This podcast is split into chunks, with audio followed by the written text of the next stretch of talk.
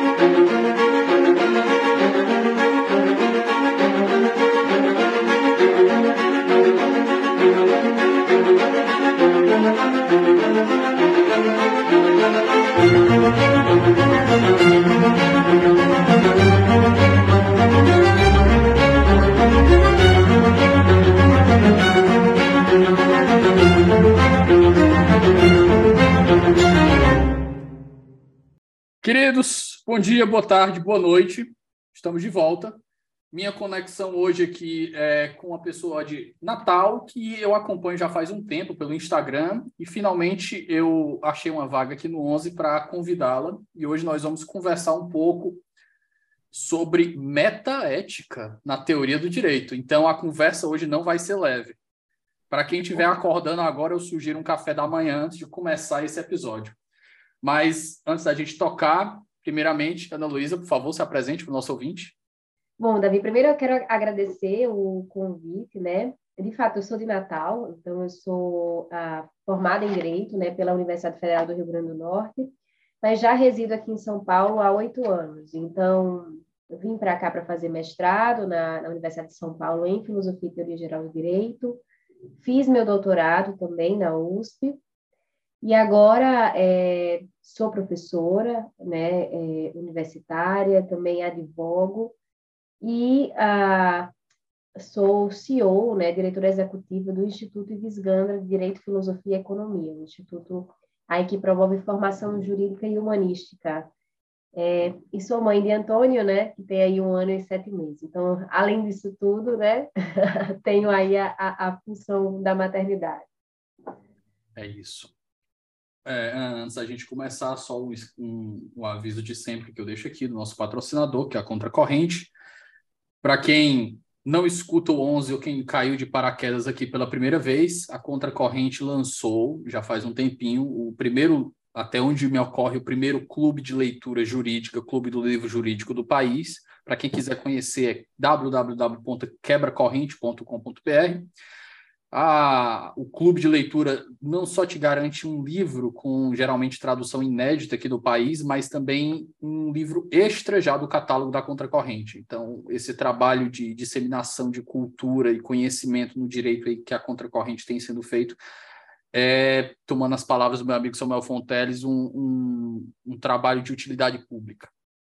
Mas, tocando aqui nossa primeira, nossa primeira pergunta, Ana, feito esse jabá, a primeira pergunta que eu acho que eu tenho que fazer: por que metaética? Por que escolhemos esse tema? É, vamos lá, é, Davi. É, primeiro, eu acho que, que antes, antes de, de explicar o, o, porquê metaética, a gente tem que explicar o, o que é né, a metaética. Então, é, o caminho mais fácil uh, ah, para a gente explicar o que é metaética, em primeiro lugar, é entender o que é ética. Então, é, a ética ela é um exercício né, racional que nos propõe a responder uma pergunta muito simples, que é o que eu deveria fazer? Né? O, o, que, é, o, o que eu devo fazer e por que eu devo fazer alguma coisa do ponto de vista moral. Então, a ética ela, ela se propõe a responder a pergunta a respeito do que é bom, né? ou do que é correto fazer. E e essa pergunta, é, nessa variação do que é bom e o que é correto, isso tem repercussões filosóficas também, mas eu não vou entrar nesse ponto aqui. Mas bem, o fato é que a ética ela nos pergunta é, o que né, eu deveria fazer, por que eu deveria fazer. A metaética, essa, essa expressão, ela mostra, né, esse, essa ideia de metaética é algo que é uma reflexão sobre a ética, uma reflexão a propósito da ética. E a metaética, ela, ela nos, uh, nos faz, uh, faz com que a gente se questione por que há algo que eu deveria fazer, né? Ou como eu posso conhecer esse algo que eu deveria fazer? Então, perceba que aqui é uma pergunta que ela está um passo atrás da pergunta ética. É uma pergunta a respeito das próprias ah, fontes de conhecimento da ética. Né? Por que algo que eu deveria fazer? Por que eu tenho que me questionar sobre o que eu devo fazer? E como eu posso conhecer esse algo? Então, esse é o, é o tema da metaética. Então, é uma reflexão que tem a própria ética como objeto ah, de investigação. Agora, as relações da metaética, né, com o direito, essa, essa, essa tentativa de fazer um exame da, da relação de fundo que existe entre metaética e as teorias do direito, ou seja, as abordagens teóricas que ah, buscam responder perguntas acerca é, do que é o direito, de como o direito deve ser descrito, essa, essa relação entre essas duas áreas de investigação, ela, ela sempre foi, foi muito para mim, eu fui sendo levada, a partir da minha investigação, dos meus estudos, né, tanto no mestrado quanto no doutorado em filosofia do direito, é, a, a perceber que, na verdade, por trás de toda a teoria do direito, por trás de todo posicionamento teórico em face da descrição do direito, da descrição da, da prática jurídica, existe uma perspectiva metaética, que no fundo se trata igualmente de uma perspectiva antropológica. Eu vou falar a esse respeito. Toda metaética pressupõe uma visão acerca do ser humano. Né? Não, não dá para pensar em uma reflexão acerca de por que algo que eu deveria fazer ou como eu posso conhecer esse algo que eu deveria fazer do ponto de vista moral, sem que eu reflita antes acerca das capacidades e dos limites do agir humano. É, e eu cheguei a, essa, a, esse, a esse tema, que é um tema que, é, até né, pensando esse, esse, nosso podcast, eu vi, poxa vida, esse, na verdade, esse é o tema do, do meu estudo há muitos anos, né? desde o mestrado e no doutorado, é, eu, eu procurei entender o que há de, de, o que é que há de fundo, né? o que é que há de, de investigação metaética por trás das teorias do direito. E a minha porta de entrada para essa reflexão foi, a princípio, o pensamento do Hans Kelsen. No mestrado, eu ah, comecei a, a, estudar a teoria do direito e a teoria da democracia, a teoria política do Hans Kelsen, e eu percebi que havia algo ali ah, que linkava aquelas duas coisas havia algo que fazia com que a teoria política de Kelsen, a teoria dele a respeito da democracia, e a sua teoria do direito, a teoria pura do direito, né, elas eram ligadas por um fio condutor que era a perspectiva metaética do Hans Kelsen. Ou seja, a visão que Hans Kelsen tinha acerca das possibilidades do conhecimento ético e que isso determinava todo o campo de investigação teórica do Kelsen, tanto na teoria do direito quanto na sua teoria política. Ana, é, me veio um link agora, a partir dessa primeira, dessa primeira explicação que você fez. O meu orientador, que também foi meu professor na, na graduação, Juraci Mourão, ele me apresentou a visão de um, de um teórico do direito chamado Carlo Tuori, que ele, ele tem um, um artigo que é bem base do pensamento dele, que é se a gente fosse traduzir para o português, é rumo a uma visão multicamadas do, do, do, do, da sociedade. E aí ele vai mostrar que o pensamento ele é dividido em três níveis, que é o nível mais, o mais superficial, que é o nível prático, que é onde está a dogmática, o nível teórico, o nível infraestrutural, e nesses três, o que me parece, quando você está trazendo essa ideia aí, eu te pergunto, O nível infraestrutural é onde se encontra a metaética ou a metaética está ainda mais a fundo do que isso? É, eu tenho um... É um pré é, um, uhum. é, um, é um momento anterior à estruturação do, do, do, raciocínio nessas três camadas, se a gente fosse, se eu fosse elaborar melhor a pergunta. Sim, é, a, a, minha dificuldade em responder a sua pergunta específica, Davi, é porque eu não sei exatamente o que é que esse autor, em específico, entende por nível infraestrutural. Né? Então, talvez se você me, me trouxer mais elementos, eu, eu, eu sou capaz de de explorar isso melhor. No entanto, né, pelo que eu entendi da, é, do, do, que esse autor traz, é, a metaética, de fato, ela tem uma relação de base, tanto a nível teórico quanto a nível prático, em termos de teoria do direito. Não, não tenho como afirmar que é, é, é o nível infraestrutural neste sentido específico teórico. Mas o que que, uh, o que que eu percebo aqui? É que a nossa visão acerca do, da forma como nós compreendemos capa a capacidade humana de discernir entre o bom e o mal, entre o certo e o errado, vão dar margem e vão, vão, vão por consequência, gerar abordagens teóricas e, consequentemente, práticas do direito completamente diferentes. É, então, uh, isso, isso, é, isso eu acho que é, é, você usou a expressão multicamadas. Eu acho que essa expressão é muito, muito boa.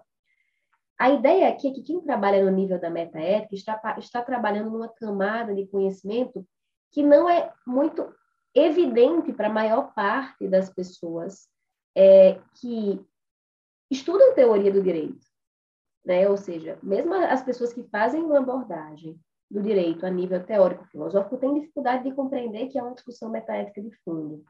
Que no fim a proposta contas, dele, se me permite, Ana, é ele dizer que a teoria, por exemplo, quando você estrutura uma teoria do direito, ela vai ser uma teoria consistente se houver compatibilidade entre os três níveis. Se os três níveis não são compatíveis entre si, você não tem uma teoria do direito uma teoria do direito consistente, íntegra, se, se assim dizer. Entendi. Bom, o que é que eu tenho a dizer a esse respeito? Né?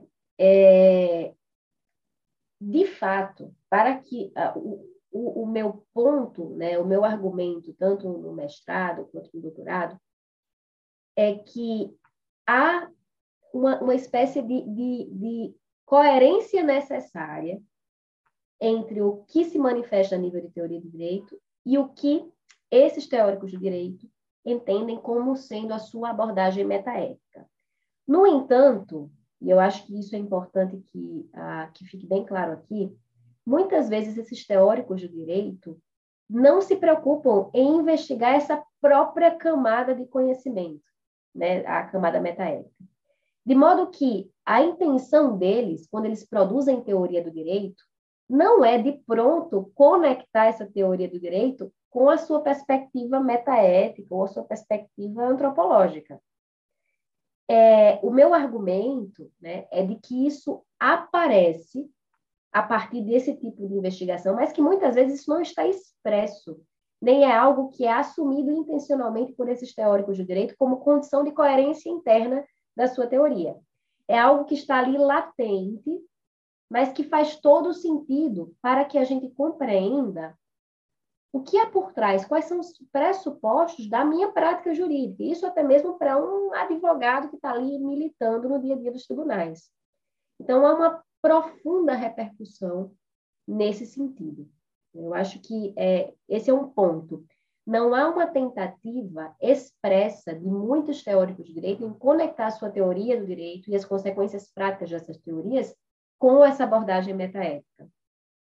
Mas uh, qualquer pessoa que estude mais a fundo uh, qual é a visão metaética desses autores vai ver que isso casa perfeitamente com a sua expressão uh, teórica e com a sua expressão prática do direito. Deu para entender esse ponto? Deu, deu sim. Ana, já pegando o link, eu vou pedir para você desenvolver, mas você já deu a introdução disso a importância do estudo na metaética para a estruturação da teoria do direito. Ah, é, eu acho que a melhor forma de, de trazer essa importância é trazendo exemplos muito práticos de visões metaéticas que estão por trás de teorias do direito muito célebres. Uh, tomemos, por exemplo, a teoria pura do direito de Hans Kelsen. É, eu estava comentando que esse foi o tema do meu mestrado, né? Uma investigação a respeito desse posicionamento metaético de Hans Kelsen, como isso se expressa na teoria do direito e na, na sua teoria política, especialmente a respeito de seus escritos em torno do tema da democracia. Hans Kelsen, ele ah, é um exemplar é, muito, é, muito claro daquilo que a gente chama de pensamento moderno. Então, ele, ele claramente é alguém que representa, no interior da teoria do direito, a, a incorporação daquilo o que são grandes uh, valores da modernidade, que é uma certa ideia de que o objetivismo moral, ou seja, a capacidade de eu afirmar que algo é correto ou errado do ponto de vista moral, depende de uma certa possibilidade de teste desse conhecimento a partir de uma perspectiva é, de investigação empírica ou científica. Então, uh, o Hans Kelsen, ele, ele, ele se assume como um relativista moral. E ele faz isso em diversas passagens é, da sua obra.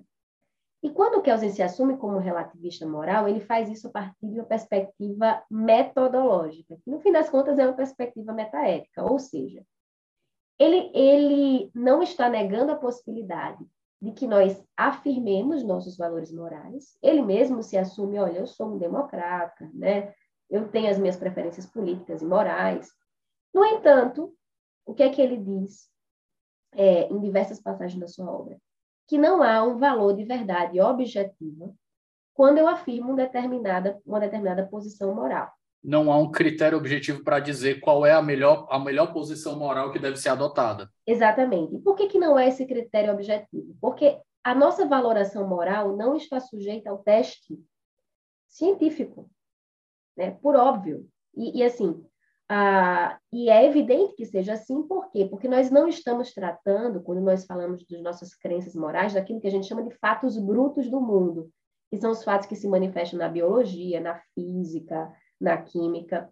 Nós estamos tratando aqui ah, de uma zona né, de discussão que ela de fato não é passível de, de verificação, de teste a nível é, empírico, científico. Então, Kelsen, ele, ah, até uma, uma, curiosidade aqui, né? O Kelsen, ele, ele tinha uma, uma inclinação muito grande à, à matemática, então ele tinha um raciocínio matemático é, é, que, que até o inclinou em determinado momento da sua trajetória ali a, a seguir a, a engenharia. Essa informação é nova para mim.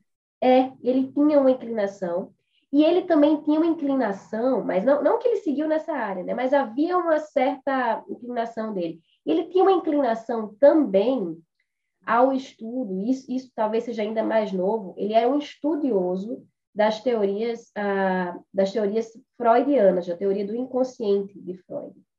Então, ele era um grande estudioso da psicanálise.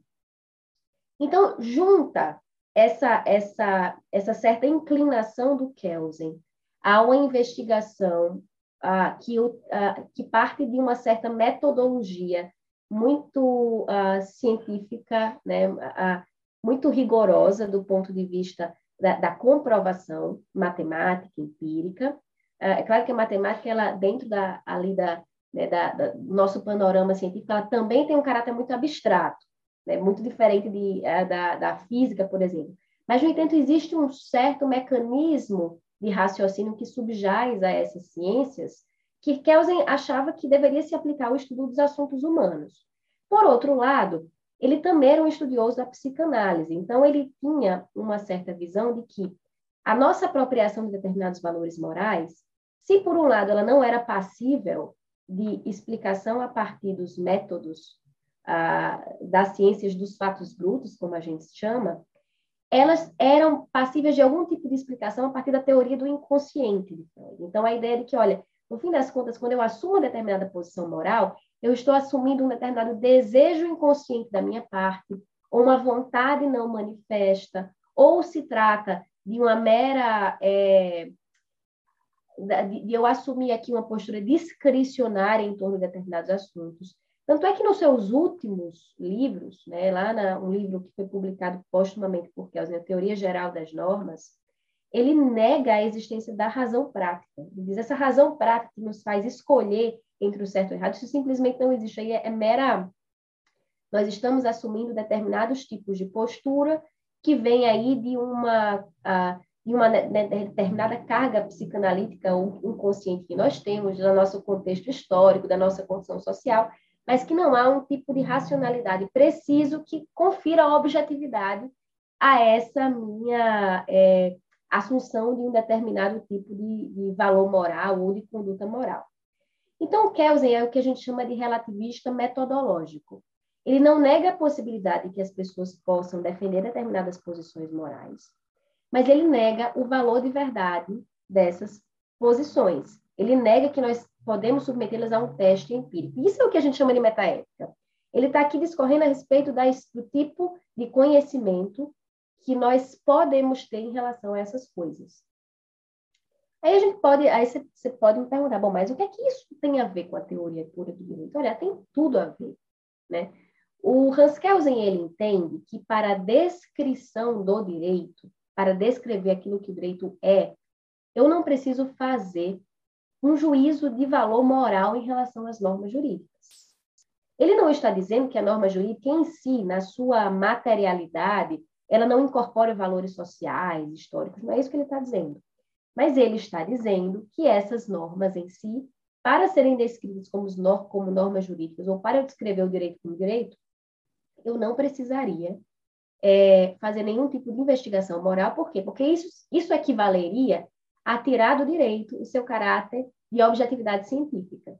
Aí o Kelsen disse, se eu fizer isso, eu estou no campo aí da especulação filosófica, que não é ciência. Lembra que o grande a grande preocupação do Kelsen era transformar o direito numa ciência, né? Ele vivia ali na, na Viena do início do século XX, ele via aquelas ciências todas aparecendo, economia, antropologia, psicanálise, tudo muito muito uh, imbuído de um ideal moderno de que eu preciso comprovar as coisas empiricamente, né? Eu preciso ter um método aqui de comprovação.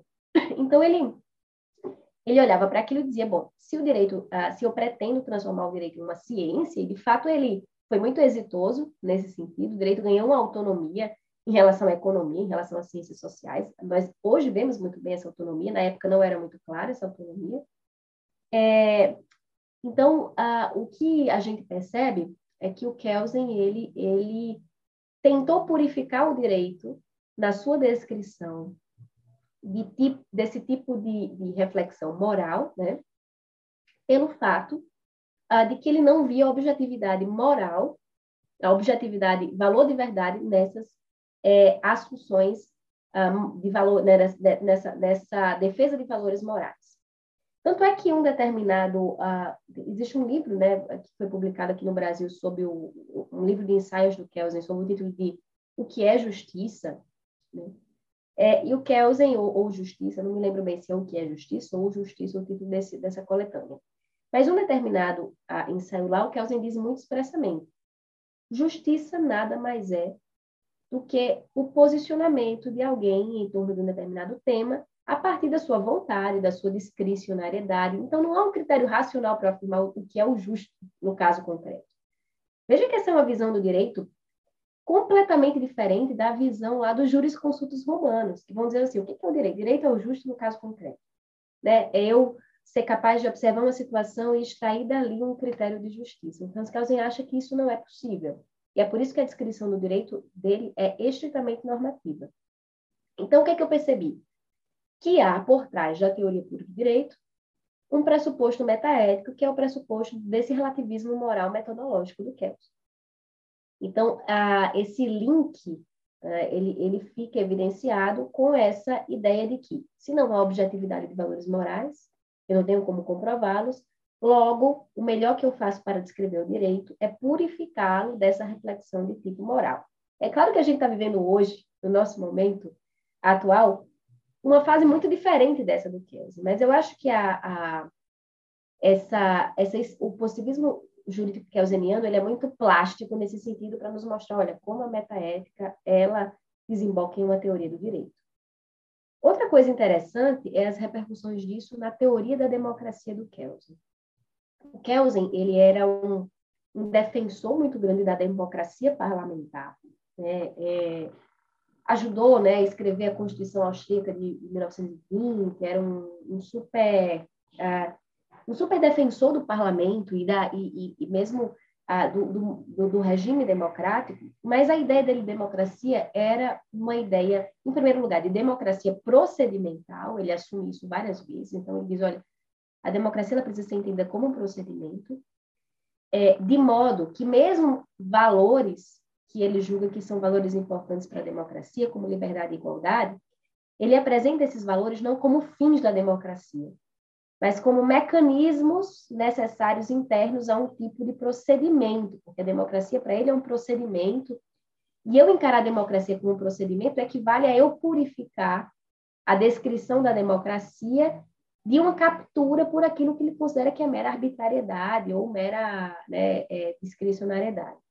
E outro ponto bem interessante é que o Hans Kelsen, em diversos, diversos ensaios, ele mostra que a democracia, por ela ter esse, esse caráter procedimental, né, de que a decisão é tomada pela vontade da maioria, ela, ela se encaixa perfeitamente aquilo o que o Kelsen considera que é o ethos da democracia, que é o relativismo moral. Ele fala isso de maneira expressa. Ele diz, olha, por que, que a democracia ela está intimamente ligada ao relativismo, vai dizer o Hans Kelsen? Porque ela permite que os valores sejam postos é, em discussão e eles serão escolhidos como os valores norteadores de uma comunidade ou de um dado ordenamento jurídico por um critério procedimental e não pelo critério do seu valor de verdade. Então, o Kelsen entende que esse critério da democracia majoritária, né, quando nós afirmamos, olha, o Kelsen, ah, quando a gente diz a, a, a, decisão democrática é a decisão da maioria, o, o Kelsen entende que isso né, é, é, é uma expressão muito clara de que ah, o critério da democracia não é um critério que escolhe valores previamente, mas é um, um, um, critério que vai pôr todos os valores na mesa, na medida em que eu não tenho como afirmar qual valor é superior ao outro, e eles serão decididos simplesmente por um, um critério procedimental.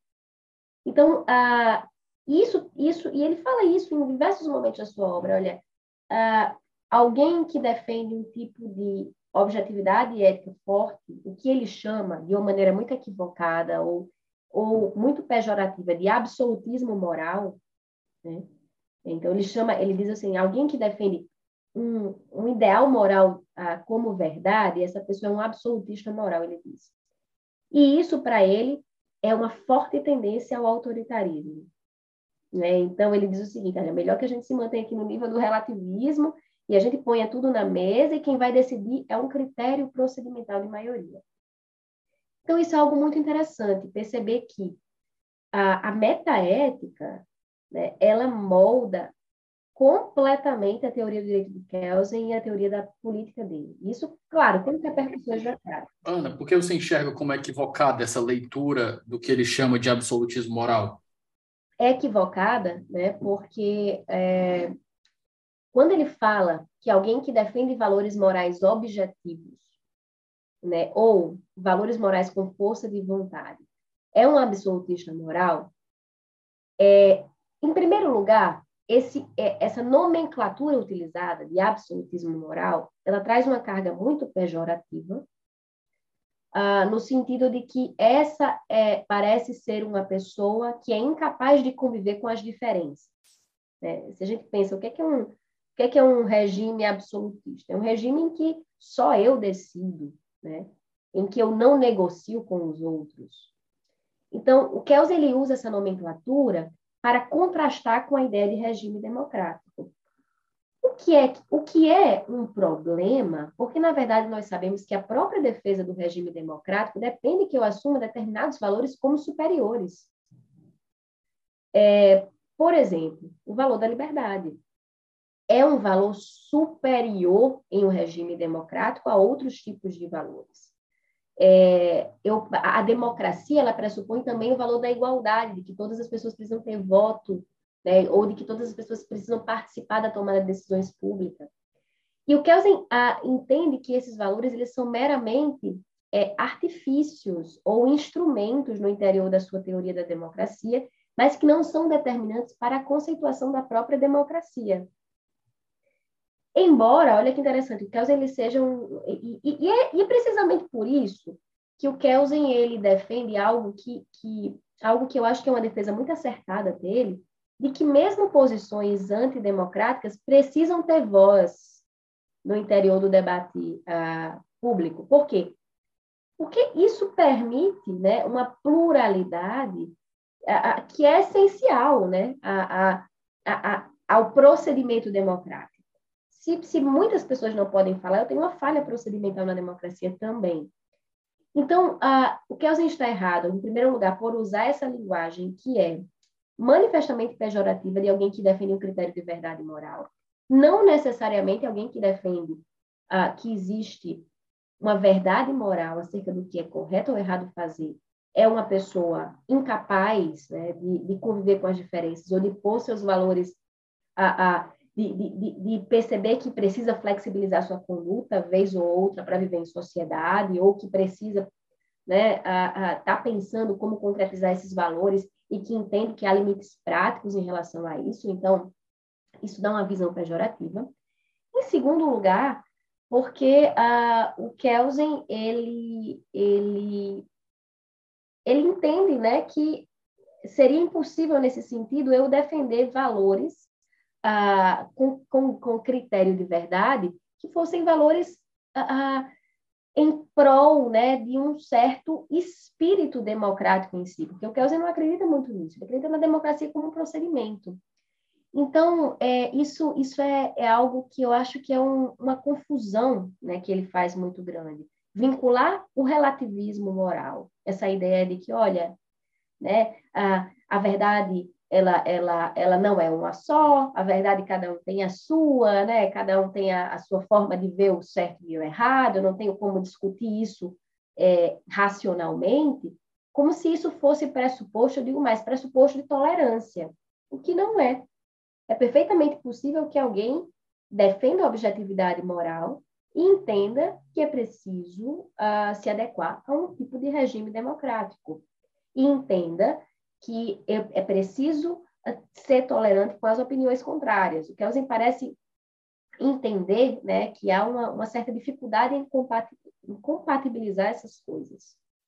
Espera só um momento que a gente volta já. Pessoal, o Ouse Saber agora é parceiro do Onze Supremos. Para quem não conhece, o Ouse é uma das maiores plataformas de preparação para os grandes concursos do país.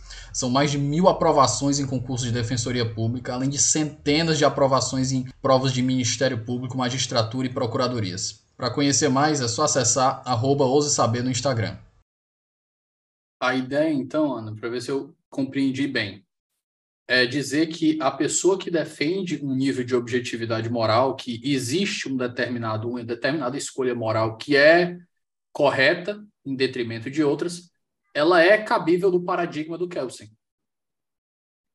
do, da escolha democrática, de dizer, ó, eu enquanto pessoa eu acredito que a moral A está correta mas como eu não tenho uma forma, eu, mas como eu, eu quero me adaptar ao paradigma democrático, eu acho que a pessoa que gosta do paradigma B, C ou D tem direito a disputar isso para ver qual é o que vai prevalecer na sociedade.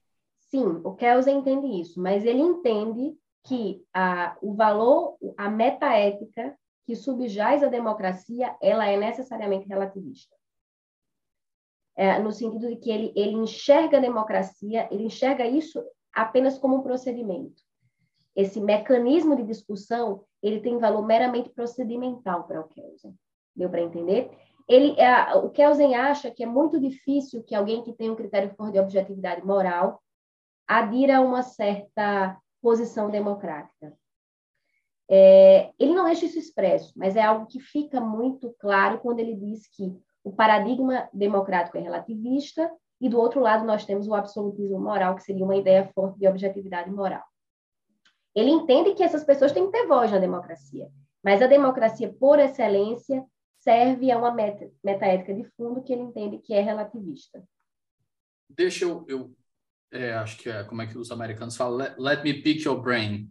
É, deixa eu aprofundar de novo, voltar nesse ponto, Ana. Eu com, confesso que, como teoria do direito não é, não é, não é bem minha, minha área, eu fiquei um pouco confuso, mas eu queria te pedir, te pedir para explicar novamente essa parte de como o absolutismo pode ser, como, essa visão de, de, um, de uma pessoa que defende uma objetividade, uma objetividade moral não vai ser absolutista.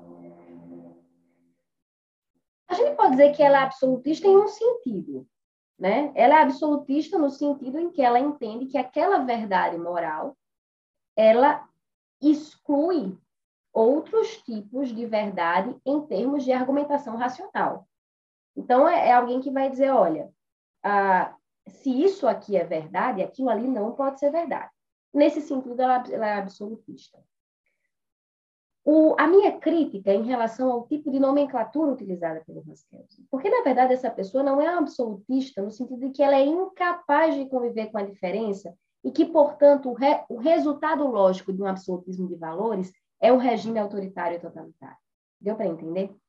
O Kelsen, ele, ele, ele pensa que regimes autoritários necessariamente decorrem de um absolutismo moral. Então, ele tem uma visão um pouco romântica do relativismo, né? como se o relativismo ele fosse pressuposto de democracia. Não é. Por quê? Porque o que nós vemos é que, na verdade, a Hannah Arendt fala muito bem isso, né, naquele livro Eichmann em Jerusalém. Qual era o grande problema lá dos, ah, dos nazistas, né, que, que diziam, olha, eu cumpri a lei, eu, eu por que, que eu estou sendo aqui punido se eu cumprir a lei, né? Mas o grande problema daquelas pessoas ela, é que elas eram incapazes de distinguir o certo do errado. Para aquelas pessoas, não havia possibilidade né, de objetividade moral, para além daquilo que era oferecido pelo comando que lhe era dado. Então, o critério era meramente, foi me dar um comando jurídico.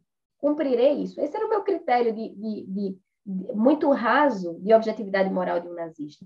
Mas, no fundo, ele era incapaz de compreender que determinados valores, como o valor da vida humana, não poderia ser, ser ah, negociado daquela forma.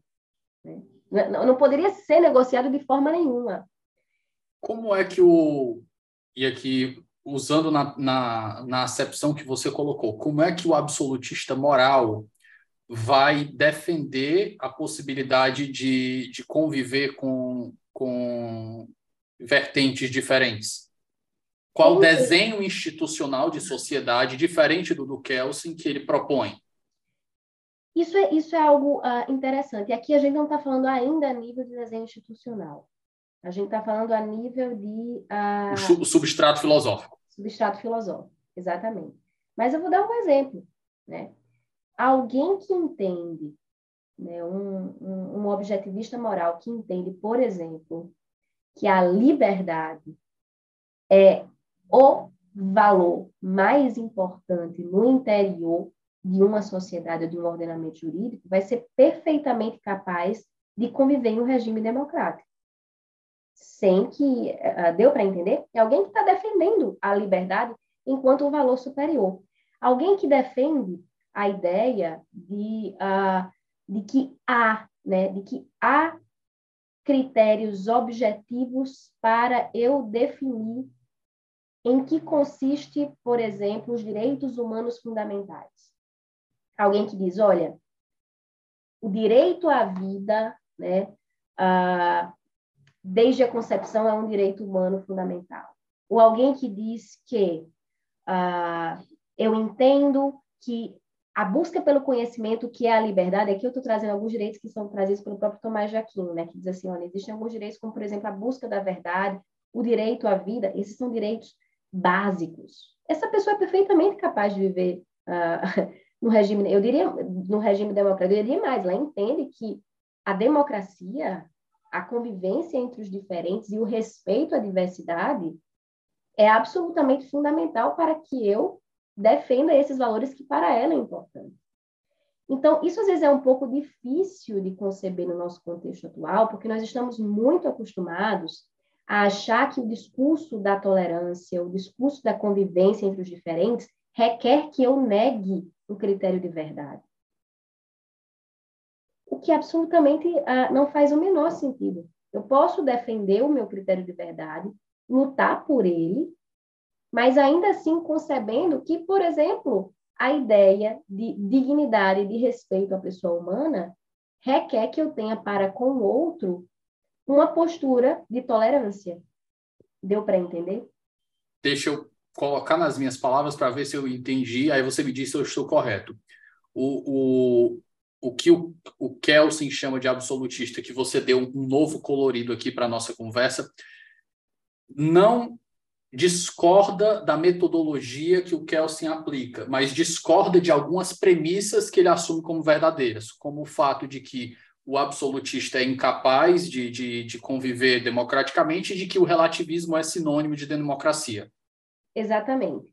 Agora, o próprio Kelsen, ele não não faz essa reflexão, né? Ele linka necessariamente nos, nos escritos dele de democracia a relativismo com democracia e, a, e, isso que ele chama de absolutismo moral, que eu acho que é uma nomenclatura pejorativa per se, eu acho, eu usaria objetivismo moral com a ideia de autoritarismo político, que eu acho que é uma visão uh, muito equivocada.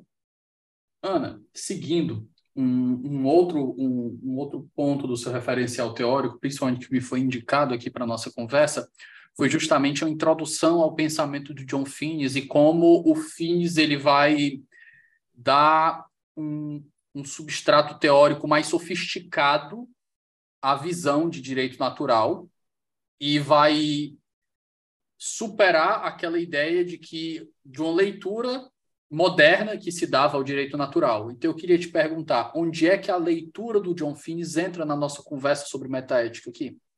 Ah, entra, entra totalmente, né? Ah, o Finnes, ele é um exemplar ah, daquilo que a gente chama de ah, desnaturalismo. Né? Então, é, me, me, permite só uma pergunta, Ana. O Finnes foi o responsável por dar o substrato teórico ao, ao direito natural, separando ele daquela ideia de religião. Olha, eu não diria que, eu, uh, que foi é, que foi o Finis o responsável por isso. O Finis ele tá, ele, ele apenas é, o que não é pouca coisa, né? Mas ele ele ele, tra, ele tentou trazer essa discussão em primeiro lugar para um tipo de círculo filosófico em que essa discussão normalmente não havia, que é o círculo da filosofia analítica anglo-saxã. Então, isso daí decorre uma importância muito grande do Finis. Ele dialoga muito bem com os filósofos analíticos, ele dialoga muito bem com a tradição anglo-saxã, que tende, né, por sua própria a, história, por sua própria tradição, a se inclinar muito mais a uma perspectiva de, a, de, de, filosofia analítica que parte da ideia da linguagem como construtora do nosso conhecimento. E o Finis consegue, na verdade, trazer algo que é muito diferente disso. Ele traz a ideia de natureza humana para dentro desse círculo. E por que, que ele traz isso? O Finis ele foi orientando do Hart, né, lá em Oxford. Então, ele... A, ele... coleção de alunos que o Hart teve foi um negócio assim absurdo, né? É, e isso, eu acho que isso é muito fruto da vida é, do grande, do, do, grande, do grande professor que o Hart era, né? No sentido de que era alguém que estimulava muito os seus alunos, mesmo aqueles que pensavam muito diferentes dele, como é o próprio John Finnes, a terem um pensamento. O Dworkin também, o Waldron também, todos foram alunos dele, né? Isso, isso. E o, o Dworkin, ele, eu, uh, eu tenho dúvidas se ele foi uh, aluno do Hart, eu acho que não. Eu acho que o Dworkin ele assumiu a cadeira do Hart uh, lá na, eh, na, eu acho que na Universidade de Oxford, e ele assumiu essa, essa cadeira do, do Hart, é, mas ele já tinha passado por uma banca de examinação de exame em que o Hart era professor nessa banca, era examinador, acho que foi alguma coisa assim. Mas o, o que acontece é e aí o que é, que é curioso, né? Como é que o John Finnes escreve o seu primeiro livro, Lei Natural e Direitos Naturais? Foi um livro encomendado pelo próprio Hart. o Hart ele, ele, ele chega para o Finis e faz, faz olha, estou escrevendo aqui uma, uma, uma coleção de livros a respeito de teoria do direito, filosofia do direito. Eu sei que você está estudando aí Tomás de Aquino, esse pessoal aí da... Você não quer escrever um livro é, a, esse, a esse respeito? Né? E aí o Finis, ah, e tal, tá, escreve. E aí a sugestão do título foi o do próprio Hart. Ah, você escreve Lei Natural e Direitos Naturais. E ficou esse título, inclusive, do, do livro do, do Finis, que é a grande obra do Finis, né, de, de introdução, enfim, a, a, ao seu pensamento. Mas o ponto é que o Finis, ele é um, um, e aí voltando à sua pergunta, ele foi, ele, ele, ele teria sido responsável por desvincular a ideia de lei natural e direito natural de uma perspectiva religiosa? Eu acho que não, que eu acho que, que não, pelo seguinte sentido, ah, mesmo autores ah, justnaturalistas clássicos, como é o, o, São Tomás de Aquino, Tomás de Aquino ele já tem uma perspectiva da lei natural que não necessariamente, mediante a interpretação de, de muitos que estudam a sua obra, se conecta com um tipo uh, de justificativa transcendental. Na verdade, a tentativa do Tomás de Aquino foi exatamente é, afirmar a possibilidade de eu identificar traços da natureza humana, né, que de maneira são traços secular. gerais, isso, independentemente do seu vínculo com uma crença é, num ser transcendente. Tá? É claro que o Tomás de Aquino entende que há uma ligação de fundo. Por quê? Porque na medida em que nós somos ah, criaturas, nosso, nossa espécie de DNA moral, nossa identidade moral, ela tem que vir do, do Criador. Mas ele não considera que essa crença necessariamente, ou aderir a um tipo de código moral é, cristão, é isso o que leva à ideia de uma lei natural, ou seja, de uma espécie de código de conduta moral que está inscrito no coração de todos os homens. Então, o próprio Tomás de Aquino tinha essa, essa, essa visão já de que há algo na nossa natureza que todos nós somos capazes de conhecer e alguns bens que nós podemos nos inclinar a eles, independentemente de eu aderir a um código moral religioso. Tá? Então, ah, isso, isso é um ponto que que está muito presente ah, né, na, nos escritos ah, de Tomás de Aquino em alguma medida, muito embora no fundo, no fundo ele saiba que isso vem de algum lugar, né? E esse esse lugar é Deus. Mas uh, Finis, então, na medida em que ele é um representante muito moderno, contemporâneo, né, uh, da ideia de, de, direito natural e de lei natural, ele defende uh, uma perspectiva né, metaética de que todos nós seres humanos, tem, temos dentro de nós uma determinada uh, espécie de uh, condição natural que nos inclina a buscar determinados bens, como, por exemplo, é o bem da amizade, como é o bem do conhecimento, que vai fazer né, com que, uh, de certo modo, a minha, a minha, eu, eu seja capaz de conhecer o certo e o errado, especialmente considerando também que o ser humano é um ser racional, é, que, portanto, por ser racional, ele é capaz de, utilizando a sua inteligência e utilizando a sua própria natureza é, biológica, emocional, mobilizar todas essas coisas e descobrir, né, desvelar aquilo que é a verdade moral, aquilo que é o que é correto ou errado fazer, o que é bom ou mal fazer. Não vou entrar na discussão desses termos especificamente. Então, o Fines é um defensor do que uh, um, um, colega meu que tem um livro muito interessante, né, que eu acho muito, muito didático, uh, que é o Arthur Ferreira Neto, que se chama A Metaética e a Fundamentação do Direito. O Arthur coloca lá que o Fines é um representante do que a gente pode chamar de cognitivismo moral. A ideia de que eu posso conhecer verdades morais em virtude da minha condição humana. E que essa verdade moral ela é acessível a todas as pessoas, pelo simples fato dessas pessoas serem seres humanos como eu. E que se essas pessoas não descobriram essas verdades morais ainda, certamente é porque elas não as experimentaram na sua vida. Mas que, no entanto, há como que uma semente, aquilo está latente ali dentro delas, esperando o florescimento humano. Isso é uma, uma linguagem aristotélica, né? a ideia de florescimento humano. E como é que isso ah, tem repercussão na teoria do direito? Muito, muito fácil. Né?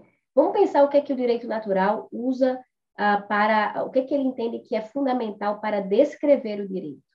Para o justnaturalista, o direito ele é um instrumento para alcançar o bem comum. Perceba que aqui eu tenho um critério de valor para a descrição do direito, que é completamente alheio a um relativista moral como Kelsen, que entende que o direito é um sistema normativo. Então, quando um justnaturalista fala o direito é um instrumento para alcançar o bem comum, o direito é um instrumento para alcançar o, o, florescimento humano, por que, que ele é capaz de afirmar isso? Porque ele entende que há, de fato, algo que eu posso objetivamente entender como sendo bem comum, algo que eu posso objetivamente entender como sendo a melhor versão de todos os seres humanos. E isso é algo que não está presente na teoria de, uh, uma, de autores, muitos autores positivistas, em especial Hans Kelsen, que é o mais evidente nesse sentido, porque assume o relativismo como pressuposto metaético da sua teoria, né? Expressa a ideia de florescimento, né? Capacidades do, não sei se ele usa, usa, a palavra capacidades, mas são certas características do ser humano que devem florescer. A gente tem que desenvolver uma teoria que permita isso. Isso. Eu acho que a palavra capacidade ela é muito boa, porque na verdade capacidade requer uma prática. Né? Então, ah, nesse sentido, o Finis ele está unido muito bem à visão ah, né, de Tomás de Aquino com a visão aristotélica de que há algo ali latente em nós que precisa ser colocado em prática. E o direito ele tem um papel em relação a isso. O direito precisa uh, ser algo que facilite isso, né? E não algo que, que uh, dificulte o florescimento humano. O que não é o mesmo de assumir que o direito ele ele deve assumir uma perspectiva de intrusão na moral individual para arrancar dali o florescimento humano. O próprio Fines é um liberal, né? no sentido de que ele, é, ele entende que existe um limite até onde o direito deve ir para buscar é, esse florescimento humano, para, para buscar esse bem comum. Então, há um limite que é dado também por outros valores, como o valor uh, da liberdade. Né? Então, esse, esse limite é dado nesse sentido. Então, uh, isso, isso, isso é algo que deixa muito claro como a metaética ela repercute na teoria do direito. Um juiz naturalista é alguém que entende que a minha descrição do direito ela vai depender, de algum modo, de como o direito se aproxima de um ideal moral. E eu só posso falar em ideal moral se eu acredito que é possível conhecer esse ideal moral a partir de uma visão minha das potencialidades do ser humano. Por exemplo, fins a potencialidade racional. O homem é capaz de racionalmente mover, uh, mobilizar as suas inclinações para é, fazer, de fato, esse, esse, uh, essas capacidades que estão latentes se desenvolverem. Né? E, e isso ser posto em prática na nossa vida em comunidade. Então, o Finis é um exemplar do que a gente chama de cognitivista moral ou objetivista moral. Eu gosto da ideia de cognitivismo porque, como a gente está trabalhando no campo da metaética, a gente está tá, tá dizendo que cognitivismo quer dizer conhecimento moral. Né? O ser humano é capaz de conhecer essas verdades porque elas estão escritas nele por sua condição humana. Isso faz muito sentido se a gente observa a nossa vida é, cotidiana. Todos nós, de algum modo, temos um desejo de conhecimento, todos nós temos desejo de relações sociais, a, a, né, de, de, de, relações de amizade, todos nós temos um desejo de, um, de uma apreciação do belo, né, da a, a visão, uma, uma noção estética mínima, todos nós temos. E isso, uh, isso é algo que está né, implícito na metaética do Finis, a ideia de que eu posso conhecer essas verdades e que por isso o direito, ah, o Finis vai usar até a expressão caso central. O caso central do direito, aquilo que o direito é por excelência, é identificado quando o direito está perfeitamente harmonizado com essas necessidades da natureza humana.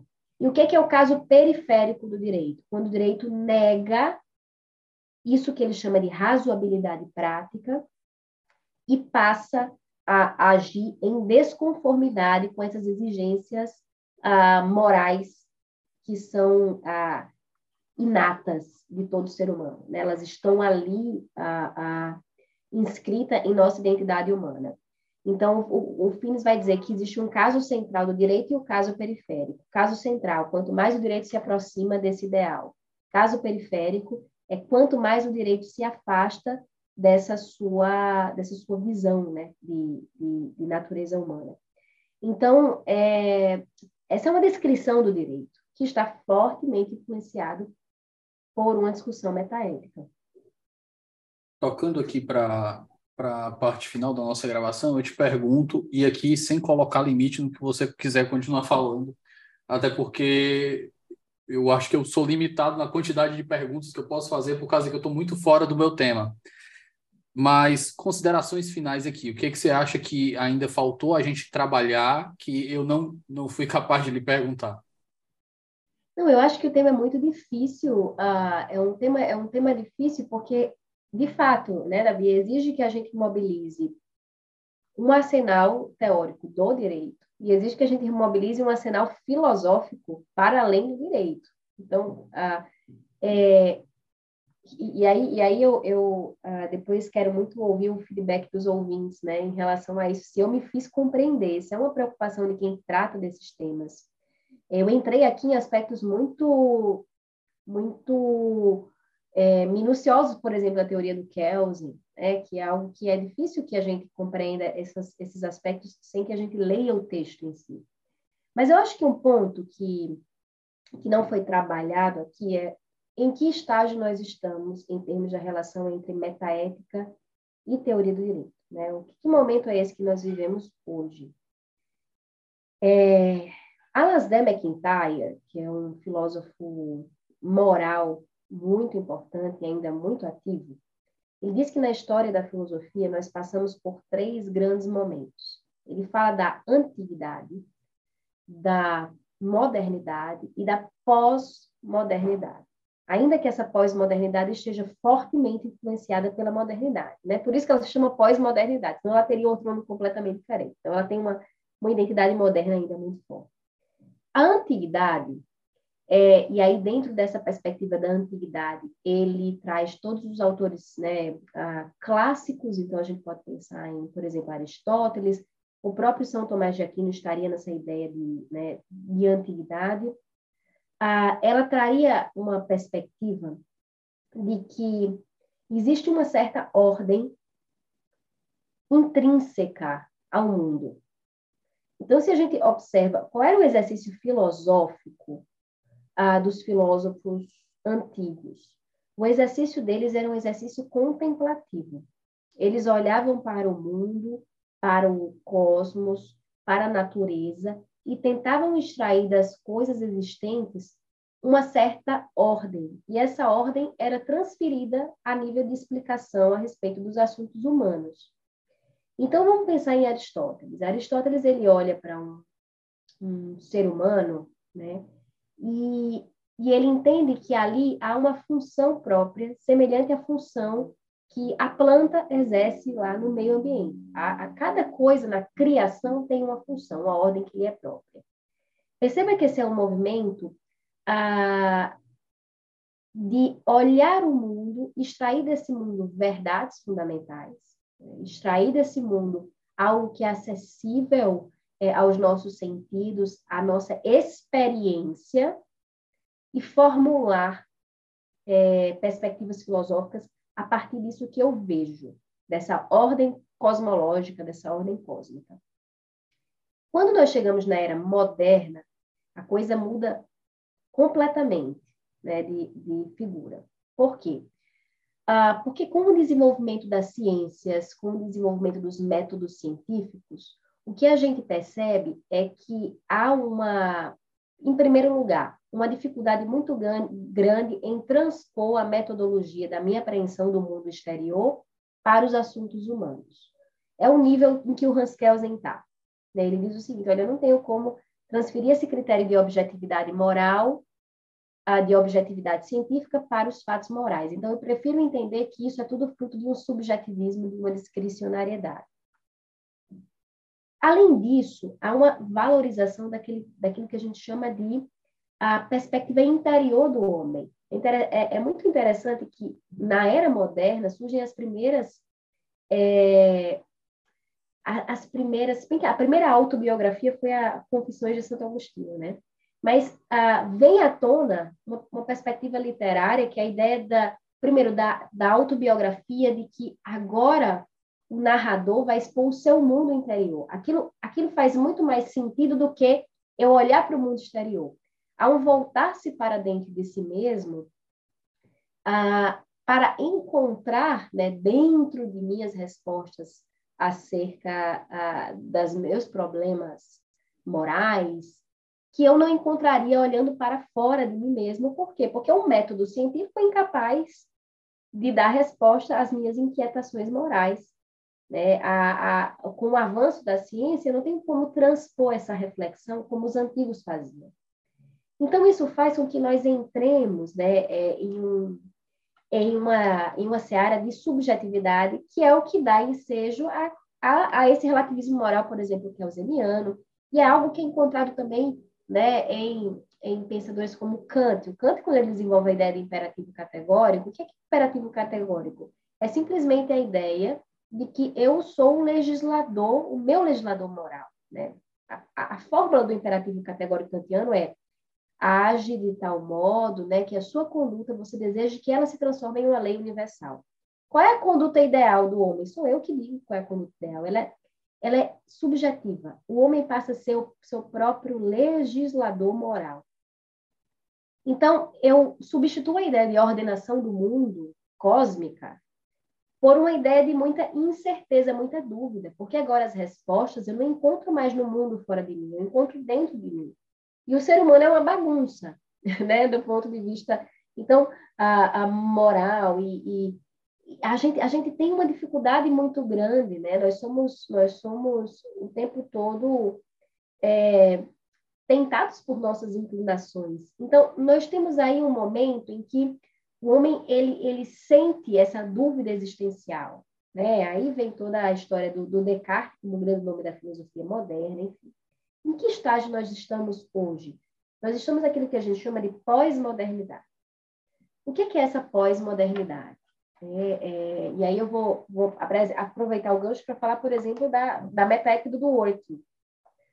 A, a pós-modernidade é o momento em que nós já entendemos, passada a modernidade, que nós precisamos de algum critério uh, moral para nortear nossas vidas, é, nesse sentido, eu, eu sou muito arendtiana. Eu acho que os, os, o totalitarismo do século XX, né, tanto o soviético quanto o totalitarismo nazista, eles trouxeram, né, o, total, o, o comunista, eles trouxeram para nós uma, uma, uma visão muito clara dos perigos que nós corremos se nós não ancoramos a nossa moralidade em algo firme.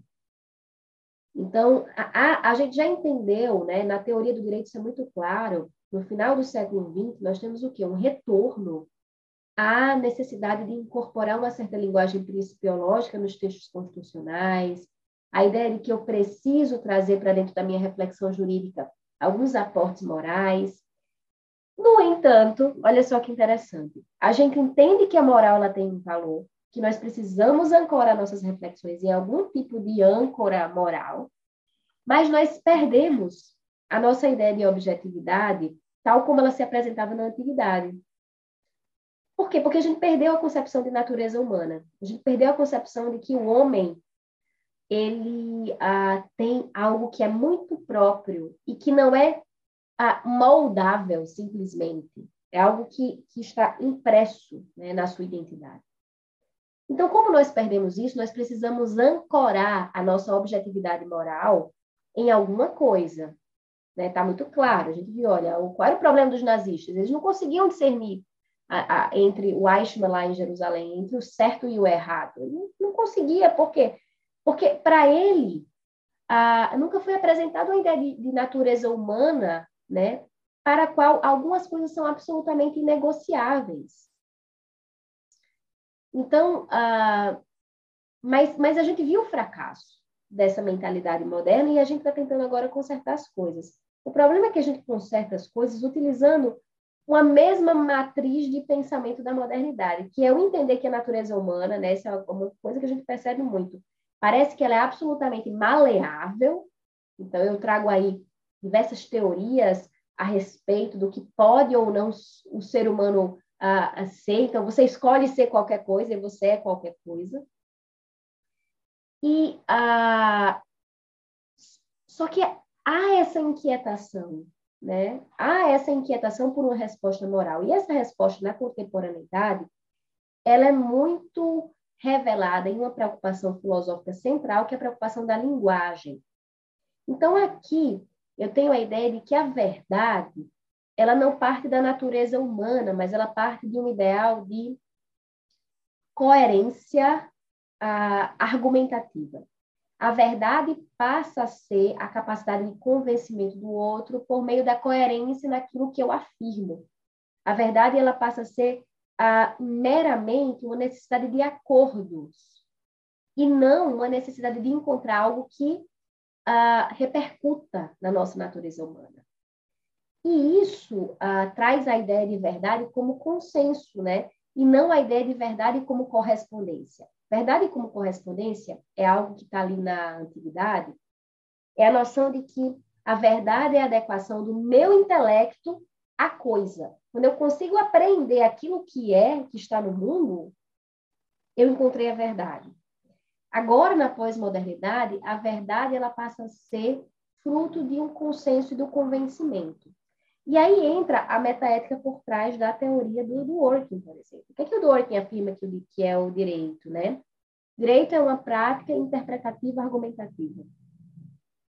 O direito a, a, passa a ter como seu critério de coerência um tipo de exercício interpretativo do juiz. Então, o direito passa a ter a, a, é a ideia do, do Dworkin no romance em cadeia, né? Eu preciso simplesmente construir uma narrativa que faça sentido. Só que qual é o problema aqui? É que ainda assim nós estamos em um terreno muito arenoso. Eu não tenho como construir verdade em cima do consenso e da mera argumentação, porque a linguagem ela é alta altamente volúvel e ela é altamente manipulável. E é isso que a gente tem visto hoje. Né? E daí que a gente, nós estamos diante de um momento na teoria do direito, na própria prática jurídica, de muita perda de segurança jurídica. Quando a gente diz, olha, o que está acontecendo? A gente não sabe o que, é que vai ser decidido amanhã. Mas isso é um fenômeno muito, muito próprio do nosso momento histórico de que a, a própria ideia de segurança jurídica ancorada na lei, naquilo que o legislador põe, é posta à prova em virtude de um ideal de verdade, que é o ideal da verdade argumentativa e do consenso. Veja que é uma tentativa um pouco de, de, de, de restaurar algo que se perdeu na modernidade.